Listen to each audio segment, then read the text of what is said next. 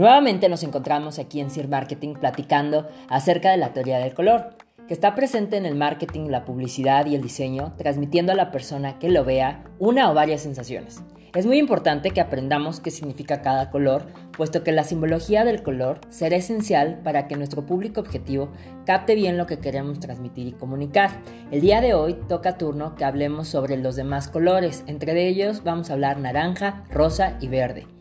Para esto voy a enumerar o enlistar el color, su significado y algunas marcas que lo utilizan.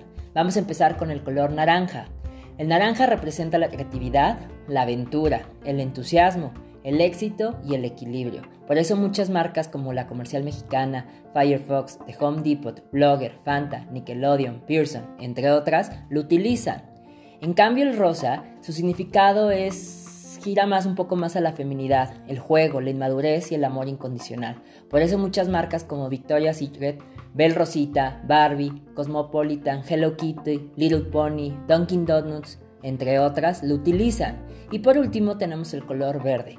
El verde significa o está conectado con la naturaleza y el dinero. Sin embargo, también conlleva algunas asociaciones negativas como la envidia. Por eso muchas marcas lo utilizan como Spotify, Greenpeace, Starbucks, Holiday Inn, Xbox, Tic Tac y las gasolinerías BP. Así que no te pierdas los próximos colores y nos vemos pronto.